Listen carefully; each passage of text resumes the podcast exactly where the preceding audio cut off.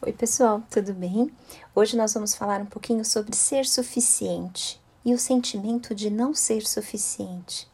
Alguém de vocês já se sentiu insuficiente para alguém, ou para um cargo, ou para um, um, um, um, sei lá, um, uma faculdade, para alguma coisa, né? Essa é um, esse é um dilema que todos nós vivemos, né? Durante a nossa infância, é, é um tempo fantástico, é um tempo maravilhoso, mas é um tempo também aonde a gente pega alguma, algumas informações sobre nós mesmos, aonde essas informações se estabelecem, né? E muitas delas foram informações que eram usadas para aquele tempo da infância. O que, que acontece? Nós pegamos essas acreditações sobre nós e transformamos para a nossa vida a gente vai e começa a acreditar que nós éramos, nós somos o que nós éramos quando tínhamos oito ou nove anos. E é como se a gente não envelhecesse, como se nada acontecesse, sabe?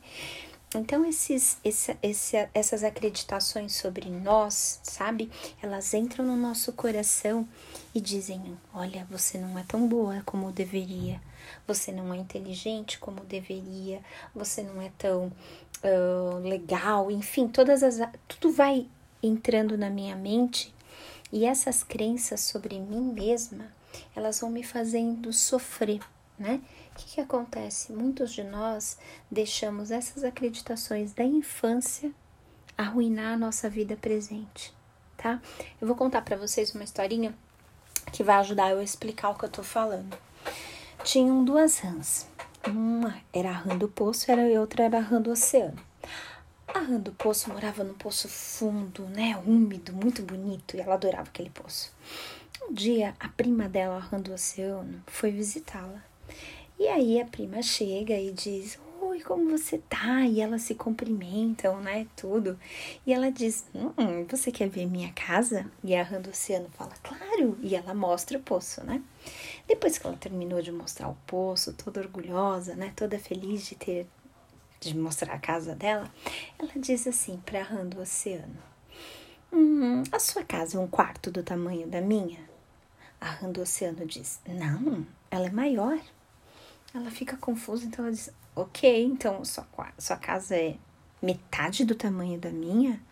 Ela diz: Ah, é maior. Ela diz: Nossa, então tá bom, vai, sua casa é do tamanho da minha? Aí a Rã do Oceano diz: Não, ela é maior. A Rã do Poço fica muito confusa. Ela diz: Eu não entendo mais então o que é isso. E aí acontece uma coisa muito interessante. A rã do oceano tem uma ideia. Ela fala assim: Você quer conhecer o oceano comigo? Ela fala: Eu quero, vamos lá, eu quero ver se é sua casa. E elas duas vão, né? Quando chega na frente do oceano, a rã do oceano diz: Essa é minha casa.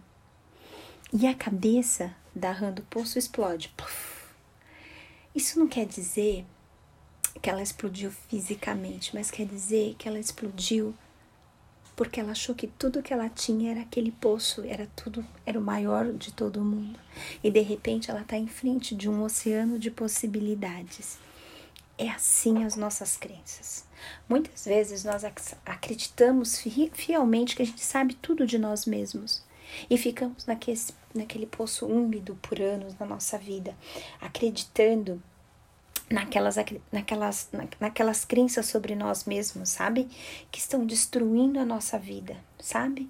E elas estão destruindo a nossa vida não porque elas são verdadeiras, elas estão destruindo a nossa vida porque nós acreditamos que elas são verdadeiras. E essa, e, e essa angústia vai se gerando dia após dia. É como se eu nunca fosse suficiente para o meu marido, para o meu namorado, que eu nunca acreditasse que eu nunca teria uma namorada como aquela que eu gosto, porque eu não sou bom o suficiente para ela. Tudo porque a minha crença está paralisada. É uma crença de quem eu era no passado, mas não é uma crença que me define quem eu sou hoje. E isso vai tirando as nossas forças, a gente vai acreditando que nós somos assim, nascemos assim e vamos morrer assim quando na verdade nós não somos assim, nós não nascemos assim e nós não vamos morrer assim. Nós somos seres em constante transformação. Tem um filósofo chamado Parmênides, né? O Parmênides fala que o mesmo homem não toma banho no mesmo rio duas vezes, porque na segunda vez ele não vai ser o mesmo e nem o rio.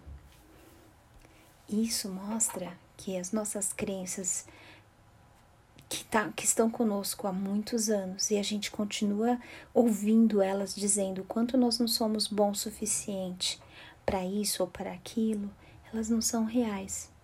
Elas são como se fossem ditadores convivendo conosco, sabe? São como se fosse eles tivessem toda a verdade sobre nós mesmos. E isso sim é algo que não existe. Isso não está no real. Isso está no imaginário. O real é que hoje nós somos diferentes de ontem e seremos diferentes amanhã, porque nós estamos em transformação, tá bom? Espero que tenha ajudado vocês esse episódio e até mais.